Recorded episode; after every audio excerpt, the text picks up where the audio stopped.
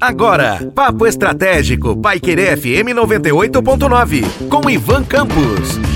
Olá, aqui Ivan Campos e falarei com vocês hoje no Papo Estratégico sobre um plano de vida para 2022.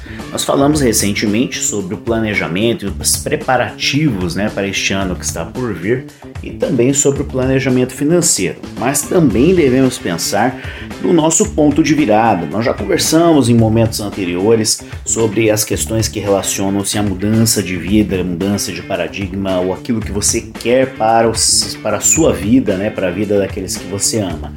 E a gente precisa pensar 2022 pode ser o seu ponto de virada. Então, agora é hora de começarmos aquele momento de reflexão. Muita gente tem falado aí que é, a grande coisa do ano de 2022 é que a gente possa estar vivo, com saúde e com certeza, né, junto daqueles que amamos. E realmente este é um dos pontos mais relevantes. Mas a gente precisa também estar feliz e estar satisfeito com as coisas que estão acontecendo ao nosso redor. E uma das coisas muito relevantes que devem ser consideradas é se você não apenas está bem e feliz e saudável, mas se você está no caminho que você deseja. O ano de 2020 nos mostrou que o imponderável pode acontecer.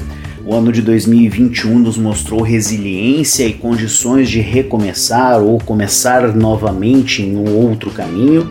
E o ano de 2022 tem a possibilidade de nos mostrar o que nós devemos ser ou o que nós devemos fazer para sermos aquilo que desejamos. Então acho que você precisa pensar, refletir sobre sua vida, sobre o seu trabalho, sobre a sua condição de vida familiar junto aos amigos e também naturalmente, né? Se você está satisfeito com tudo aquilo que tem acontecido com você e se não é hora de de repente virar a chave e seguir um novo rumo, seja profissionalmente ou até mesmo do ponto de vista das relações pessoais. O importante é que você pondere aquilo que você entende que é importante para você, para sua família, para os seus amigos amigos e aquilo que é importante para o que você deseja no futuro. E quem sabe aí virar o, a, o ano, né, com certeza seguindo um caminho que seja melhor para você.